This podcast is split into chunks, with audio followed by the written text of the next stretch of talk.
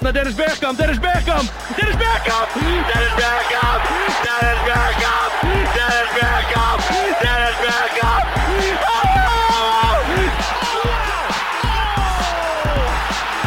That is beyond special.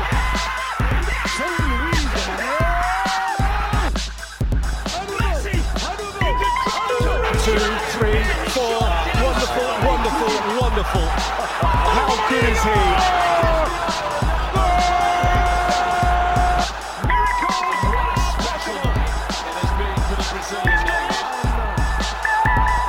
Agora o Cante Cast, o podcast do Lacante FC para te informar e debater muito futebol.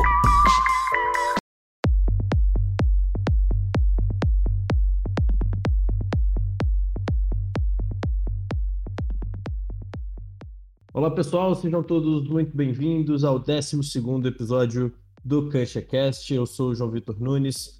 A gente sempre trazendo aqui convidados para falar sobre o futebol em seu contexto geral, seja dentro de campo, seja na gestão. E hoje temos um convidado muito especial que sabe muito tanto do campo como da gestão. Já passou por todos esses processos dentro do futebol. Mas antes vou apresentar quem sempre está comigo, Felipe Alexandre. Seja muito bem-vindo a mais um.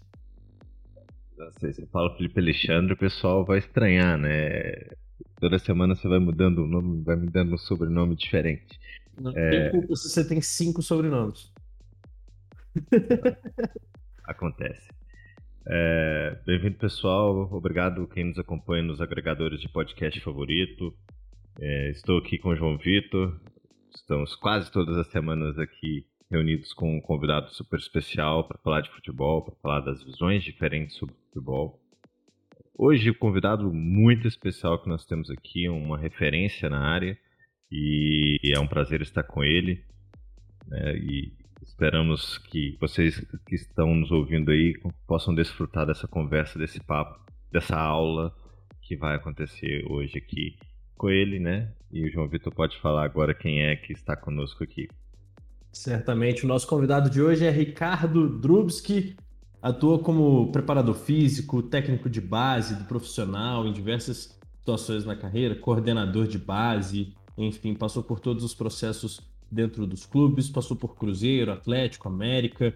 Nos últimos dois anos esteve no Boston City e também pelo Floresta, que disputou a última Série C do Campeonato Brasileiro. Ricardo conquistou a Copa de São Paulo de juniores em 94 com o Atlético e em 96 com o América. Também foi campeão paraibano em 2002 à frente do Botafogo da Paraíba. Mas eu vou ter que dar aqui uma opinião bairrista, porque o título mais importante para mim é o módulo 2 de 97 com o Ipiranga aqui da minha cidade de Manhuaçu. Professor, seja muito bem-vindo ao CanchaCast. É uma honra ter você aqui para conversar com a gente. Obrigado, João. Um abração, Felipe. Obrigado pelo convite. E tomara que a gente tenha alguns minutos aí de uma boa resenha. Falar de futebol para mim é, é uma coisa muito prazerosa, é sempre instrutivo. Eu estou sempre crescendo a cada dia que eu me pego trocando ideias né, sobre o futebol. Então é, é muito prazer mesmo e agradeço o convite. Espero que a galera que vai ficar nos ouvindo aí, ela ela também tire proveito dessa nossa resenha.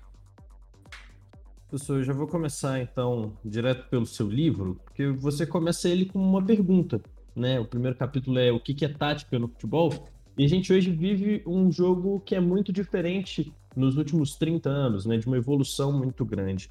Então eu vou começar com essa mesma pergunta. O que que é a tática no futebol? Bom, a, a tática são, as, as táticas são ferramentas né, é, que o jogo utiliza é, para resolver problemas em campo. Então você tem táticas individuais, táticas de grupos, táticas coletivas. Né? A tática individual é aquilo que o jogador faz para defender e para atacar situação de um para um, a tática de grupo vai até no 3 contra 3, 4 contra 4, então são, menor, são composições menores de, de, jogadores em espaço mais reduzido, onde há o confronto né, de dois, três jogadores contra dois, três, contra um, contra dois, enfim, é tática de grupo. E a tática coletiva, abrange, coletiva são aqueles conceitos, aquela, aqueles princípios que abrangem uma dimensão maior, tanto de composição de jogadores como espaço de campo. As táticas são, são como se fosse é, o cinturão do Batman, né? Aquele, aquele que ele leva para suas lutas, para suas brigas aí, para poder resolver os problemas dele. O jogador e a equipe, os treinadores, têm nas táticas as soluções para os problemas que surgem no futebol. Como atacar melhor, como defender melhor, como jogar pelas beiradas melhor, como compactar melhor, enfim. Todas as questões que envolvem o jogo de futebol, elas são táticas e o conceito tático mais moderno, né, de alguns anos para cá, eu diria até que de umas duas décadas para cá, a tática ela engloba todas as outras valências, né, física, técnica, psicológica. É, ela, ela, você não consegue falar, esse jogador é muito bom taticamente se ele não tem componentes físicos, técnicos, é, disposição para o jogo, para fazer as coisas acontecerem. Então, a tática é meio que uma, uma valência mãe, uma valência master, que realmente ela coordena todas as resoluções de problemas de um jogo de futebol. Só vou aproveitar esse gancho porque muitos comentaristas, né, muitos comentaristas e que tem muita voz, né, em, em alguns canais, eles continuam mantendo essa postura assim, ah, vamos ensinar tática na base, vamos formar jogadores com conceitos táticos, nós estamos formando, estamos matando o talento e estamos formando robozinhos. E eu acho isso um absurdo. Eu, particularmente, acho isso um absurdo. Eu quero entender do senhor é, como que é essa visão do senhor da formação, como que nós ainda podemos melhorar os processos de formação no Brasil, para valorizar também um pouquinho os talentos que a gente tem em abundância, que saem das bases dos clubes, dos, dos, né, dos, dos maiores, né, os, os menores clubes. Nós sempre estamos formando bons jogadores. Eu queria entender um pouquinho do senhor essa visão da formação e um pouquinho dessa ideia, para mim, absurda de que é, ensinar tática quer dizer formar robozinhos, né? Isso que alguns membros da mídia é, continuam falando isso, mesmo apesar da gente anos tentando, tentando explicar que não é bem assim. eu vou começar é, pelo final, né? É, falando, tentando é, diluir um pouquinho essa dúvida sobre o conceito tático, né? É, para você fazer uma, uma, uma, um futebol de rua, né? É, o futebol de rua ele tem, ele tem elementos táticos. Então, alguns jogadores jogam mais na defesa, outros jogam mais no meio de campo, outros jogam mais no ataque. É, há troca de passes com o objetivo de avançar no terreno, avançar no campo. Né? Há recuo dos jogadores para ajudar a marcar. É, há posturas de, de, bloqueio do adversário que está com a bola, então você tenta bloquear. Isso tudo acontece numa pelada, num, num futebol de rua, num, num, num futebol descompromissado são táticas que fazem parte do jogo. Então, assim, a tática no jogo de futebol e no, em qualquer esporte coletivo e outros esportes também, né, de, de, de, duplas, individuais e tal. A tática, ela simplesmente ela é um componente do jogo. Ela, ela é, é, são argumentos que realmente ajudam. Agora, o que, o que faz um pouco essa confusão na cabeça é, nossa, principalmente no futebol brasileiro, é, é que o, o, o, nosso atleta ele é tão artístico, ele é tão, ele é tão alegórico, tão malabarista. Nossa fábrica de talentos já revelou tantos jogadores é, é de com arte e criatividade acima da, da média que a gente ainda tem aquele, aquele falso pensamento de que o futebol hoje é só é só arte, né? Então, assim, o jogador mais artístico do Brasil hoje é o Neymar ainda. E eu assistindo o jogo hoje do PSV SG com o Benfica, ele não conseguiu andar em campo, porque realmente o jogo é, não depende só de atributos técnicos, principalmente nos momentos de hoje. Então a tática ela vem facilitar é, para que o jogador continue mostrando seus talentos individuais. Agora, muito mais do que antigamente, o talento individual do atleta hoje, a arte, a criatividade, ela vem mais ela para atender as questões táticas do jogo. E o jogador que consegue é, conciliar bem o jogo coletivo com as suas capacidades individuais, geralmente são os jogadores talentosos, assim como sempre foi. mas jogando o jogo coletivo. Nós temos aí vários exemplos pelo mundo. A nossa formação, né, entrando no segundo ponto, né, espero que tenha ficado um pouquinho esclarecida essa questão da tática aí na, na, na juventude, essa tática aí para a formação dos garotos. É, é, a questão da, da, nossa escola formadora de talentos, ela tem muita, muita coisa boa, muita coisa boa. O que eu tenho dito é, constantemente é que o que os clubes precisam ter é um alinhamento de, de ideias, de, de processos, né, para que realmente aquela captação de talentos é, ela obedeça a um propósito. Nós vamos trazer que perfil de jogador, nós vamos oferecer que perfil de formação para chegar ao profissional ou chegar ao mercado para vender nossos atletas formados, é que perfil de atleta nós vamos formar. É, aqueles clubes que é a maioria dos clubes brasileiros formam também para suas equipes principais, que tipo de jogo eu pratico para poder formar esse tipo de jogador. Então, falta esse alinhamento, na minha opinião. É, mas esse alinhamento ele cobra tempo, ele cobra é, é, mentalidade desportiva, é, dirigentes, torcedores, mídia, enfim, famílias dos jogadores e os próprios atletas, comissões técnicas, membros né, da comissão técnica, eles têm que estar afinados num propósito de fabricar talentos, de, entre aspas, de uma maneira coerente para um perfil de jogo que almeja. Né? Então, isso é importante.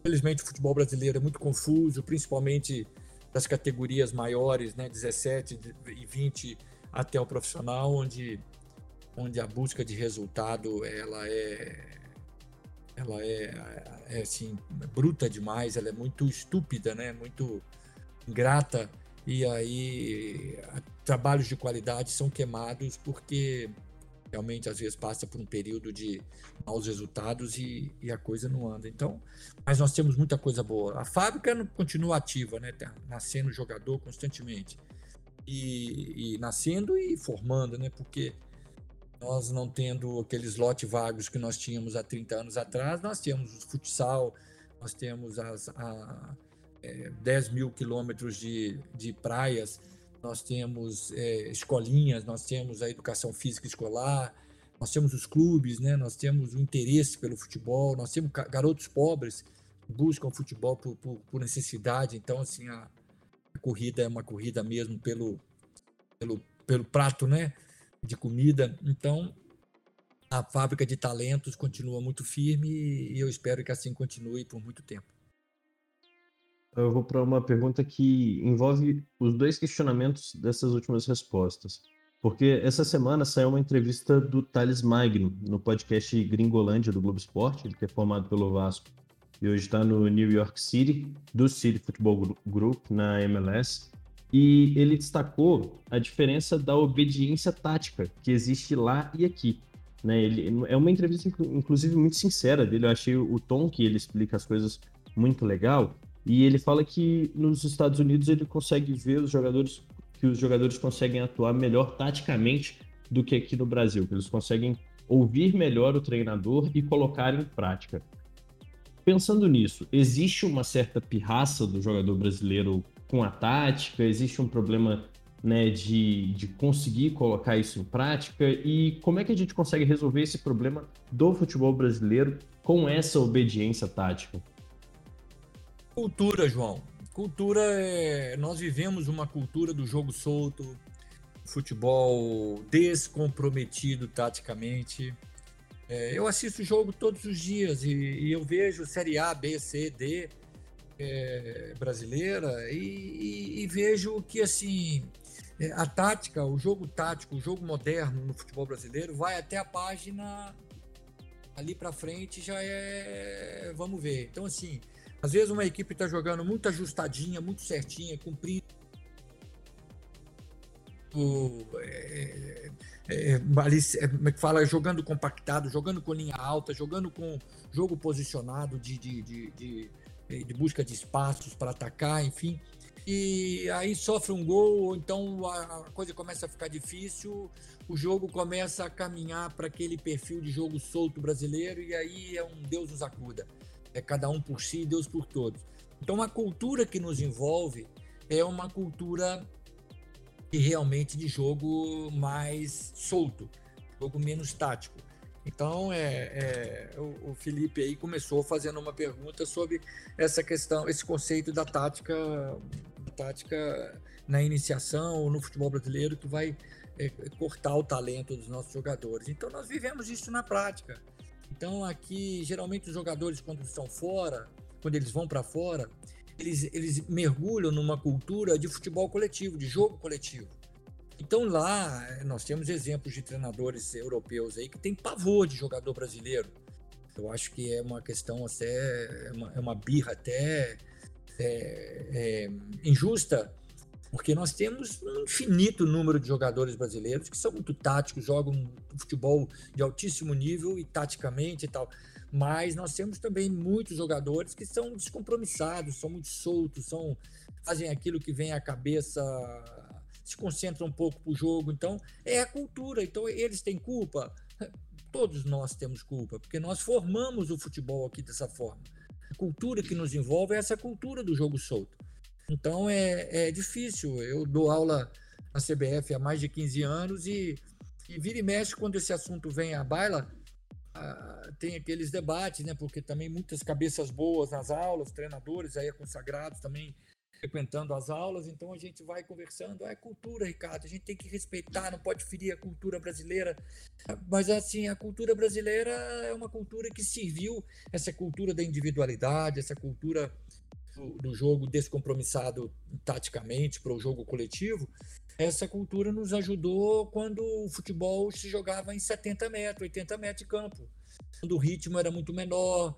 Então, um para um é muito mais valioso do que hoje. Hoje é o 3 para 3, 4 para 4, é a troca de passe rápida, é o aproximar, é o, o voltar todo mundo, sobe 11, desce 11. É, enfim, hoje é isso que funciona. Então, se a gente não sair dessa vibe que nós estamos, nós vamos ficar correndo atrás dos caras até, até chegar um ponto que, que a gente consegue mudar. Então, assim, essa palavra do, do, do, do Thales Magno é uma palavra que eu já ouvi de muitos jogadores. Eu vejo jogador brasileiro jogando o fino da bola, taticamente falando, na Europa. Quando chega no Brasil, vem passar férias, relaxa. Relaxa, porque aqui não são cobrados como são lá. Então, eles, eles, eles é, é, é se mostram muito autônomos e, acaba que o jogo fica um jogo desfigurado, um jogo muito solto e, e e, sem, sem aquela, aquele desenho tático coletivo que a gente vê em grandes times europeus. Vou aproveitar que você falou da CBF Academy, então, como professor lá da CBF Academy, você vê muito da formação e de quem é formado como treinador para o futebol brasileiro. Na última semana até, a gente até viu uma turma com Edinho, com o Thiago Neves, com o Fred. E a gente vive um momento de dúvida sobre quem vai ser o novo técnico da seleção brasileira e que há muita desconfiança sobre os nomes formados. O que que esse treinador brasileiro, o que que falta para ele conseguir se destacar a ponto de chegar na seleção brasileira de forma unânime, como a chegada de Tite em 2016? Isso é só um parênteses também, né? Porque não é só a seleção brasileira. Como que a gente consegue fazer dos treinadores brasileiros ter esses trabalhos sólidos e chamar a atenção aqui no Brasil? Olha, um, um, um, dito popular é uma coisa é, muito verdadeira, né? Porque na origem das origens das origens, o aprendizado ele vem da prática. Então, assim, a teoria é um fruto da prática. E depois a teoria volta para a prática para tentar melhorar a prática. Então é uma constante vai e vem, né? Uma constante é, é, reciclagem de, análise daquilo que é feito no campo, para depois trazer coisas práticas que fazem melhor aquilo que se fazia, e assim a gente vai andando. Então, assim, uma das coisas que eu vejo que são um dos, um dos saberes populares que eu vejo, nada, nada acontece por acaso. Então, se nós temos hoje um, uma, um mercado de treinadores que aparentemente não, não atende, é, justamente porque é, nós não fomos é, convidados a estudar, porque o estudo no futebol brasileiro não, não é necessário. É, se puser o Guardiola para aqui num time médio brasileiro, a chance dele começar perdendo três, quatro jogos é muito grande. Então ele vai, ele vai, ele vai, é, vai cair com três, quatro jogos, o Guardiola. Então assim, é, é, então nós temos treinadores que nós temos essa dificuldade hoje de falar esses treinadores, porque nós ainda não temos identidade de jogo, nós perdemos a identidade do jogo. Quando o jogo era eminentemente técnico, ou seja, a questão técnica dos jogadores, a habilidade dos jogadores fazia valer, pesava muito né? Os confrontos individuais pesavam muito, porque tinham muitos espaços. Nós tínhamos o toque de bola, nós tínhamos. É, você assiste jogos é, da seleção brasileira de 70, de 58, assiste de 62, eu, eu digo porque eu vejo. Então, assim, você vai ver que tem muitos conceitos coletivos ali. Só que a nossa, a nossa, a nossa maneira de fazer futebol, ela foi, ela foi se deteriorando tanto, o, o resultado foi, foi tendo importância tão grande que a gente achou que tendo jogador, o resto, o resto é resto. E a gente está vendo que não é assim. Enquanto isso, lá na Europa, nos, nos, países, nas grandes escolas europeias, os caras não tinham a quantidade nem a qualidade dos jogadores que nós sempre tivemos. Eles começaram a encontrar outro argumento. E encontraram o argumento do jogo tático, do futebol tático. E aí nós continuamos nessa do futebol técnico e eles já passaram do futebol tático. E o futebol tático ele é mais eficiente, ele tem provado que é mais eficiente do que um junta-junta um, um de jogadores é, de alto nível técnico. Então a seleção brasileira tem feito coisas bonitas hoje, porque taticamente tem jogado também. A campanha que a seleção fez agora nas eliminatórias foi a melhor de todos os tempos. E olha que nós tivemos seleções e seleções aí pelo, pelo, pela história do futebol brasileiro que não fizeram a mesma a mesma trajetória de eliminatória que essa seleção do Tite fez. Então nós temos. Então, se nós temos treinador de qualidade, vamos dar o tempo para esses caras trabalharem? Vamos dar o tempo necessário para esses caras mostrarem? Nós vamos ter paciência para é, o, o, camarada que vai chegar, é, colocar a ideia de jogo dele, a maneira dele trabalhar. Os jogadores vão saber que tem que respeitar aquele que está ali. Então é isso que a gente tem que ver. Então nós temos treinadores de qualidade. Agora, a nossa escola é uma escola que está aprendendo a estudar, está indo para o banco da escola há 10, 15 anos que é quando nasceu a, a CBF Academy, que era, era, era curso CBF, né? não tinha nada a ver com CBF Academy, é, é, não tinha esse nome, né? E eram 10 alunos dentro da turma, e geralmente é, alunos acadêmicos. Hoje, hoje não, de, sei lá, de 8 anos, 9 anos para cá, né, que nós já temos 15 anos de, de, de CBF Academy, de 15 anos, de 10 anos para cá, 9 anos, nós temos salas lotadas e, e a cada turma nós, a gente vê ex-jogadores, vemos, vemos treinadores é, de alto nível. É muito bacana. Então, assim, nós precisamos passar por isso. Tem, tem que ter algumas coisas que, que respaldam a organização do futebol brasileiro, para que todos passem a respeitar mais. Né? Tentamos aí colocar essa questão da regra do dois treinadores por ano os clubes, mas o, o, o, jeitinho brasileiro, a gambiarra brasileira já conseguiu driblar isso aí. Então os times continuam. O comum tendo, acordo. É, continua tendo quatro, cinco treinadores por, por ano. Clubes grandes. E aí a gente vê clubes aí de grandes massas de torcida. A Série D do brasileiro, é, é, falidos, quebrados por falta de gestão, falta de, de, de, de, de entendimento do que, que é o futebol. Então é, é, é isso, o, o, Felipe. Eu acho que o futebol brasileiro tem muita coisa boa, mas a gente, a gente faz força para não enxergar, entendeu? A gente faz força para não enxergar, então fica difícil. Eu espero que o Tite conclua esse ciclo dele, já que ele falou que vai sair uma grande conquista, é o que nós esperamos. Eu acredito que o Brasil tem grandes chances de ser campeão esse, essa Copa, né? E estou torcendo muito para que isso aconteça e que a gente esteja iluminado para trazer um treinador que realmente vai dar sequência e consigamos aí refazer, reparar alguns detalhes da escola brasileira de futebol. Professor, aproveitando até essa questão dos estudos da escola brasileira, é, vou mandar um abraço para a minha turma lá, que tem vários amigos que, que estão fazendo licença B. É, mas voltando a falar sobre escola, sobre essa, essa questão do aprendizado, né, do estudo. O senhor comenta que nós começamos há pouco tempo. Os argentinos já começaram há mais tempo. Nós temos escolas europeias, né? A portuguesa hoje veio para o Brasil e a gente tem aí o Abel Ferreira, né? Que que está fazendo um trabalho bem sólido no Palmeiras. Tivemos o Jorge Jesus. É, o quanto que é importante também esse intercâmbio cultural e em vez da gente ter ressalvas contra o trabalho dos estrangeiros aqui, a gente é, o que, que, nós podemos é, trazer de positivo desse intercâmbio? Eu trabalhei em Portugal há 20 e poucos anos atrás. E lá dois anos trabalhei em dois times, um da série, é, dois times da série B. É, um nós trabalhamos para não cair, porque realmente a situação estava muito difícil, conseguimos o nosso intento. E depois no outro a gente subiu. É, no grupo esportivo Chaves a gente subiu para a primeira divisão do, do, do, do português. E lá tinha um monte de treinador brasileiro. Um monte de treinador brasileiro. O treinador brasileiro estava lá em 10, 12 clubes. E, e a coisa mudou. Mudou. Então, acho que agora nós brasileiros é, temos que ter. É, eu acho o intercâmbio, Felipe, eu acho o intercâmbio super necessário. Não é nem. Não está sendo útil, não. É, é necessário. O que eu, o que eu, o que eu condeno, né? E pararam, graças a Deus que pararam, né? De diminuir é, o valor do, do treinador brasileiro, sabe? Porque não é fácil você ser treinador no futebol brasileiro. Não é fácil, é, é desumano. Não é fácil, é desumano.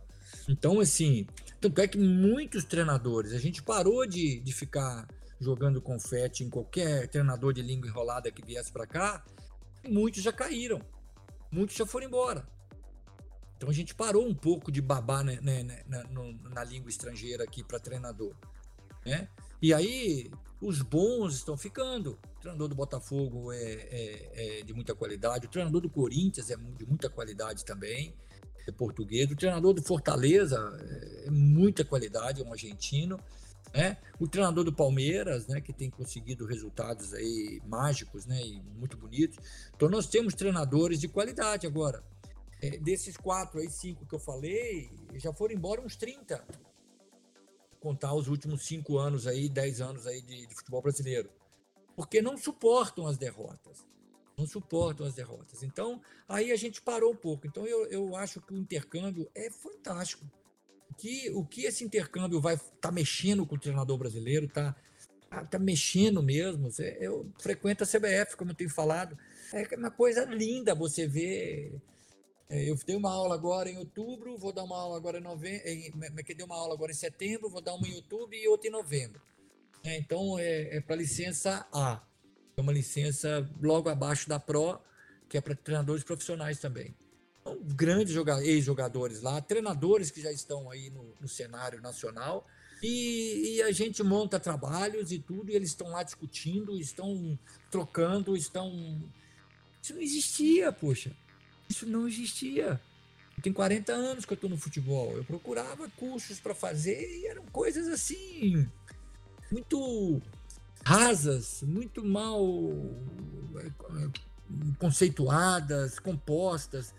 Então, é, é, nós estamos, nós, eu digo que é recente porque nós estamos aprendendo. Só que a galerinha que confeccionou esses cursos, né, é, principalmente na, nas pessoas do, do Oswaldo, Oswaldo Torres e do Maurício, seguraram uma onda ali e eles é, capitaneiam uma gama de professores, né? E eu também fiz parte disso no início. Eu tive lá no, no Beabá do início, na composição de grupo de professores, no, na, na, na, construção do conteúdo programático, tudo. Professor eu sou até hoje, né? Então, só que o tempo vai passando e as coisas vão, vão mudando, né? Vão, vão mexendo. Então, assim, é, é, hoje o nosso curso da CBF, ele tem muita aprovação. Hoje um treinador de licença Pro no Brasil, se ele tiver cinco anos de, de, de experiência de Série A brasileira, ele já, ele já pode dirigir o Barcelona, pode dirigir o Real Madrid, pode dirigir o, o, o Manchester City, o Liverpool. Então, assim, é coisa inimaginável a, a poucos anos atrás. Então a gente, a, a, a Comembol pegou, adotou, a, a, é, buscou a nossa expertise, curso da CBF, para poder implantar em todas as outras federações nacionais sul-americanas. Então, assim, nós temos muitas coisas boas, o futebol brasileiro tem muita coisa boa, é, precisamos olhar um pouquinho mais para aquilo que nós estamos fazendo de bom e, e andar para frente. Professor, só pegar um gancho rapidinho. É, o senhor falou até da Comebol, né, e desse, desse mercado agora, né essa evolução na América do Sul. É, e eu estava conversando com o João antes da, do programa, e a gente, assim, refletindo, o senhor, por exemplo, trabalhou no Equador. É, senhor não acha que às vezes falta para alguns treinadores brasileiros falar, ah, em vez de continuar nessa máquina dentro do Brasil que vai triturando os treinadores, procurar talvez fazer esse intercâmbio na América do Sul. Por exemplo, o, o Zago estava na Bolívia, o, o Autori está indo para a Colômbia agora para o Atlético Nacional. Talvez não seja um mercado que, que possa vir como alternativa para que alguns treinadores brasileiros possam consolidar um trabalho com um calendário menos apertado, menos cruel, com mais tempo para treinar e ao mesmo tempo conseguindo interagir com outros, outras escolas né, pela América do Sul? Todo intercâmbio ele é válido, Felipe. Todo intercâmbio ele é válido. O que, que acontece? O futebol brasileiro é, tem pouca. Os treinadores brasileiros têm pouca, pouca experiência nos, nos países sul-americanos, porque eles eram convidados para mercados melhores. Né? O leste europeu, é, a Arábia, o mundo árabe, é, Portugal, né? Então, assim, é, mesmo assim, a gente via alguns treinadores é, migrando daqui para ali na, na, na, América do Sul. E, talvez por, por ter, assim, é, por estarmos com mais dificuldades hoje de mercados mais, é, mais atraentes, talvez possa ser um caminho é, natural, né? Você partir para esses, esses mercados sul-americanos. O treinador brasileiro, ele é, e o brasileiro de uma maneira geral, ele, ele é, ele, ele põe o pé na estrada, ele não tem medo de não, entendeu? Então, precisa também haver é, convites, precisa haver, precisamos fazer uma propaganda mais positiva, né? É, sempre falei que na, na, a Europa ela não busca treinadores brasileiros porque é, nós tivemos anos e anos aqui de virada de mesa, campeonatos de fórmulas diferentes. O nosso calendário ainda é um calendário que sacrifica muito atletas, clubes.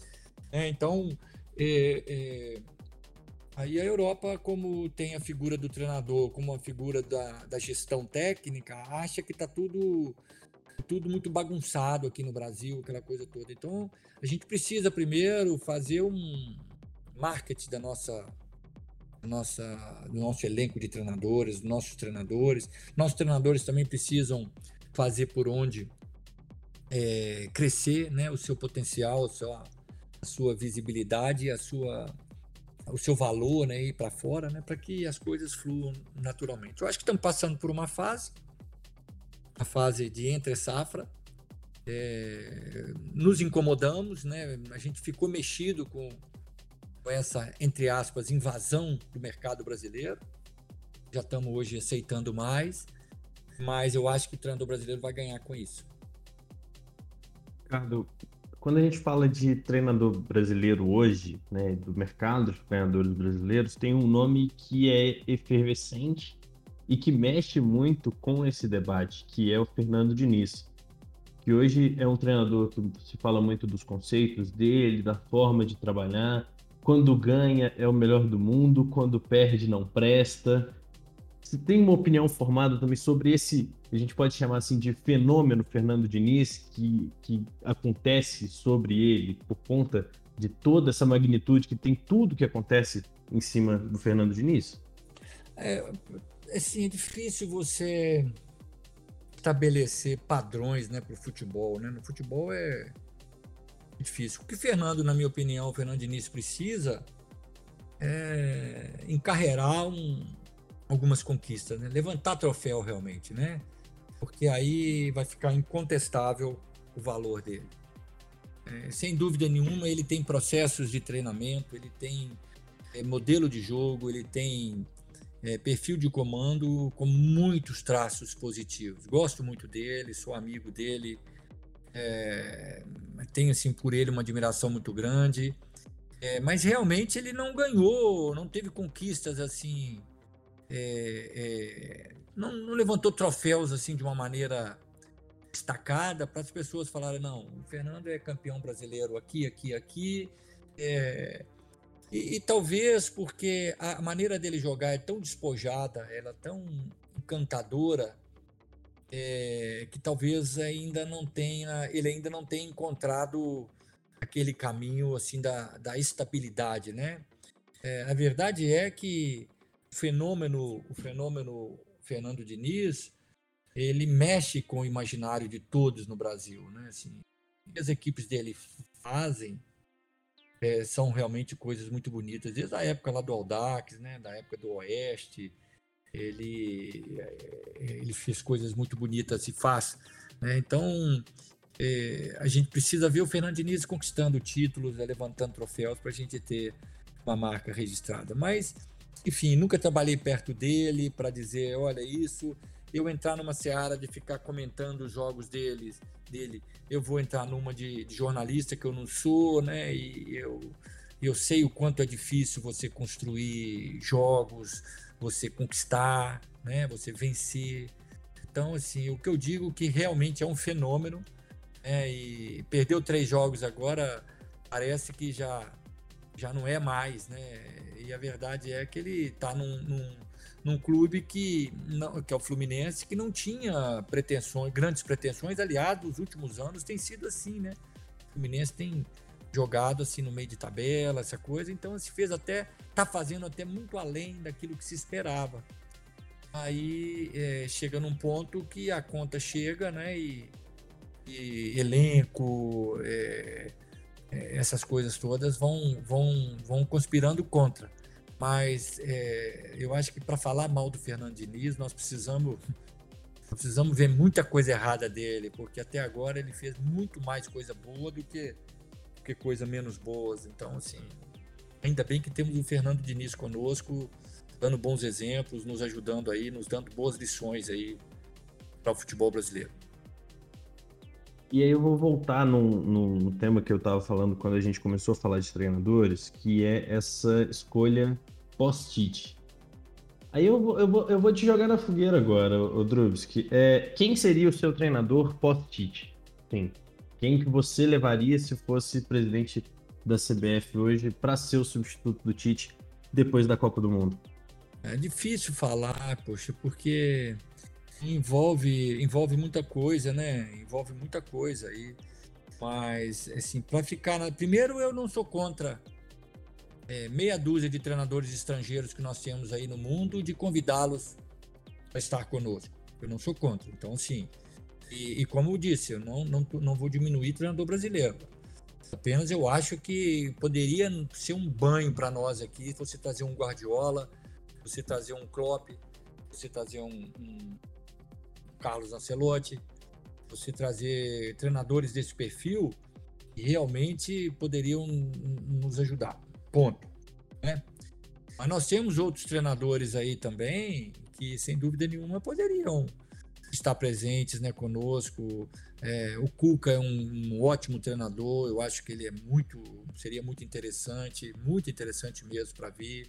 É, nós já tivemos aí o Mano Menezes trabalhando e, e e fazendo papel maravilhoso na seleção e é, está retomando aí no Inter, né? Treinadores mais velhos já estão estão saindo. Assim, eu acho que nós vamos ter uma quantidade maior de treinadores em potencial é quando essa safra de jovens treinadores assim branquear um pouquinho o cabelo, sabe? Começarem a ter uma cancha maior de campo, sentir um pouco mais aquela beirada de campo aí nós vamos ter mais opções, porque nós temos uma safra jovem de treinadores aí muito promissora, né? Mas é, hoje, hoje para escolher o treinador no futebol brasileiro, é, eu, eu investiria na manutenção do Tite. É que para mim ele tinha que ficar. Qual o problema de ficar três Copas do Mundo, quatro Copas do Mundo? Não vejo problema. A seleção alemã ela tem 12, 13 treinadores ao longo dos cento e poucos anos de vida que ela tem. 12, 13 treinadores. Eu li uma matéria agora que o Mirassol está no seu sexto treinador em 11 anos. O Mirassol foi campeão agora da Série C do brasileiro.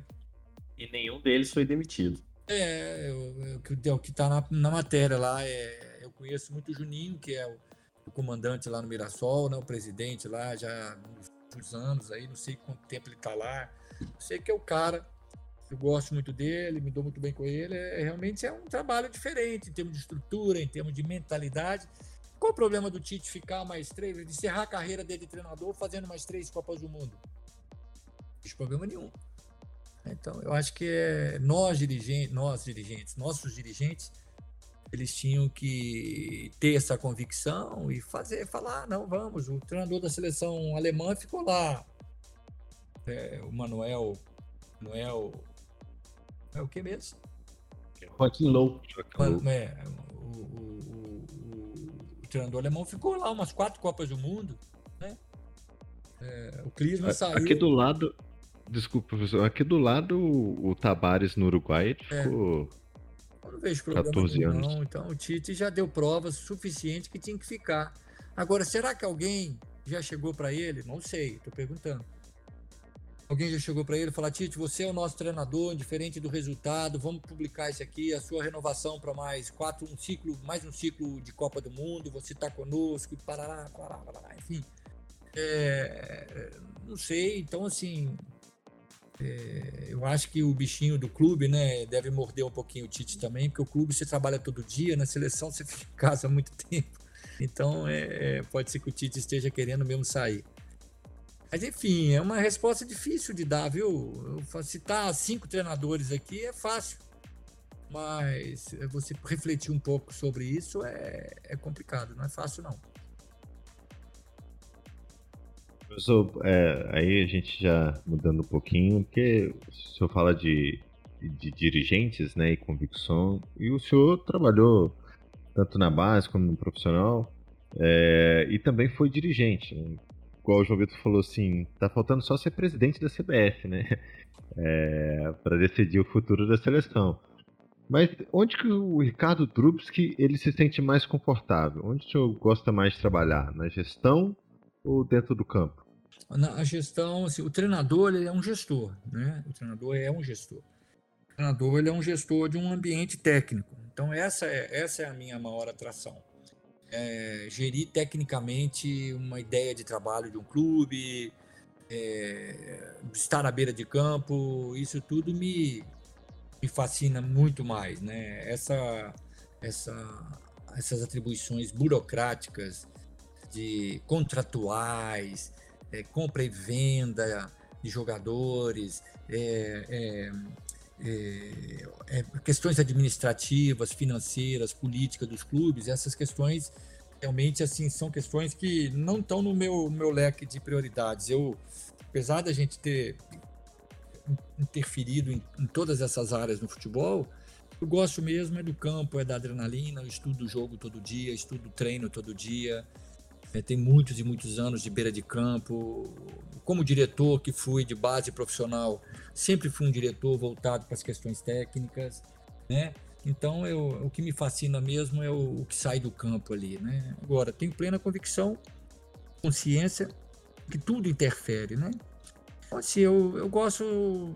Ah, o Ricardo vai ser um gestor hoje, mas um gestor da parte técnica, um gestor de de, do plano técnico de um clube, técnico no sentido de, de, de ciência, né, de jogo, do treino, o que, que nós vamos fazer, como nós vamos trabalhar, isso aí me encanta muito.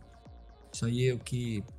Como nós não temos essa figura no futebol brasileiro muito é, valorizada, né? É, acaba que eu preciso ir para o campo, né? Porque é lá que eu consigo fechar um vestiário, consigo fazer um grupo de jogadores e mais um grupo de comissão técnica remar para o mesmo lado.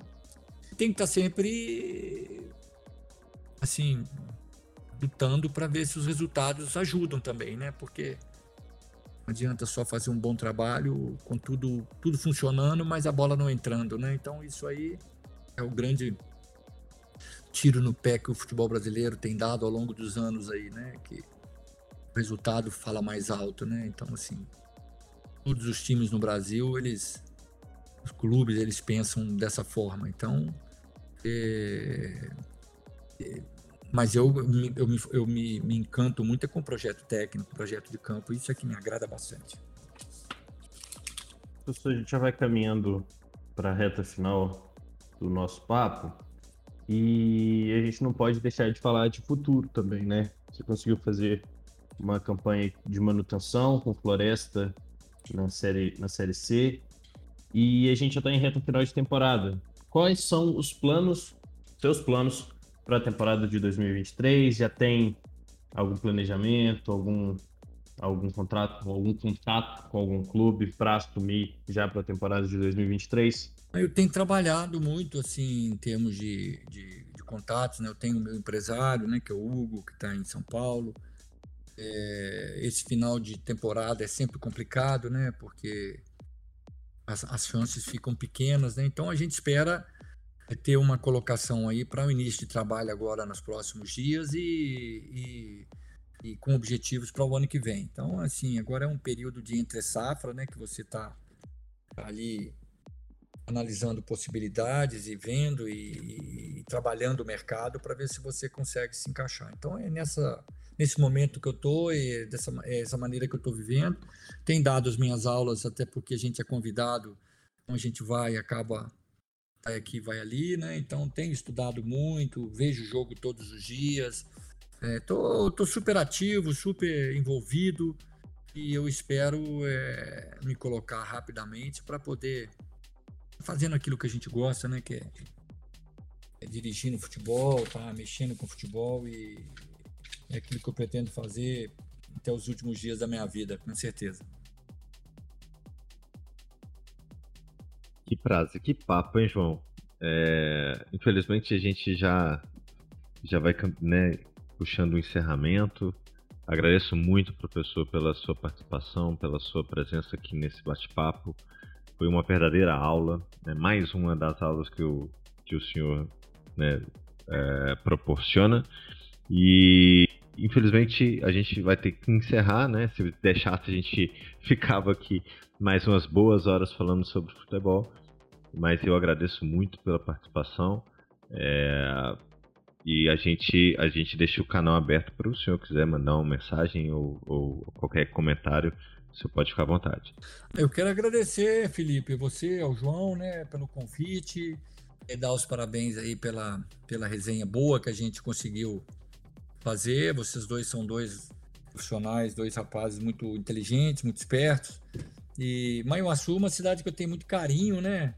É, o João mencionou aí sobre a conquista que nós tivemos aí do, do módulo 2, né? Do, do, do, Campeonato Mineiro.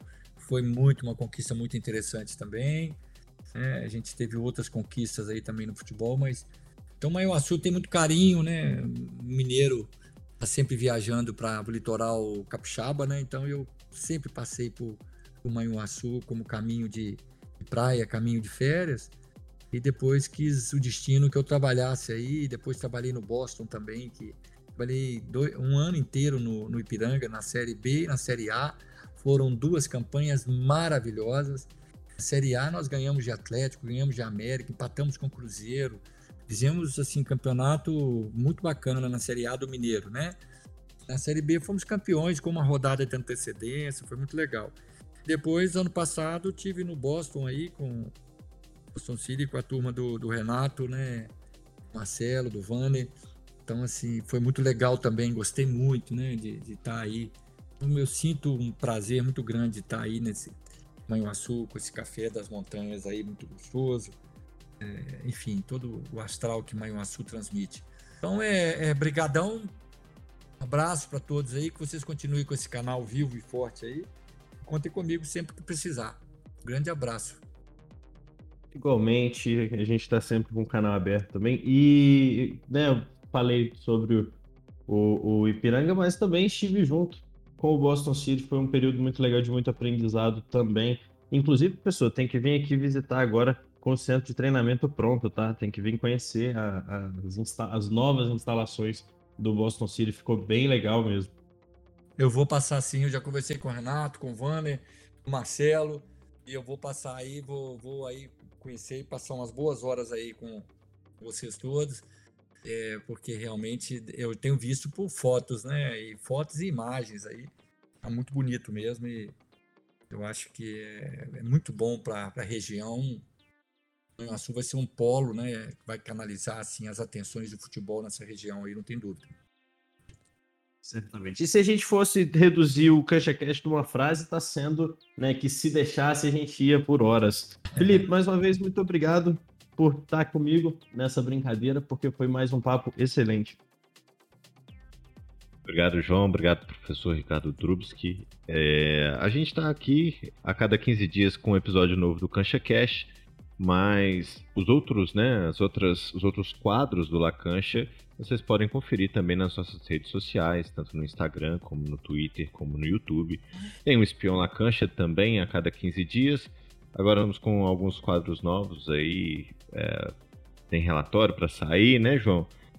Vamos esperar o campeonato, alguns campeonatos sul-americanos se encerrarem.